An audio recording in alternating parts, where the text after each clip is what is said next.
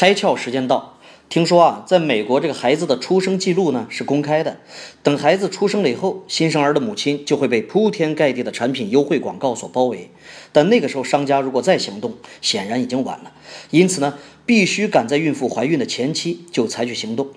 塔吉特的顾客数据的分析部门发现呢，怀孕的妇女一般在怀孕的第三个月就会购买很多无香乳液，几个月后呢，他们会开始购买钙镁锌等营养补充剂。于是塔吉特制定了全新的营销方案，就是在孕期的每一个阶段给客户寄相应的优惠券。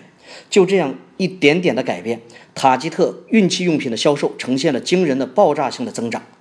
可以说呀。大数据给企业带来的真正机遇或者是商机，其实是把许多碎片化的信息拼接起来，为大家的决策服务。今天你开窍了吗？更多节目，请扫描封面二维码，关注公众号“开窍”，和更多小伙伴一起来听故事、开脑洞。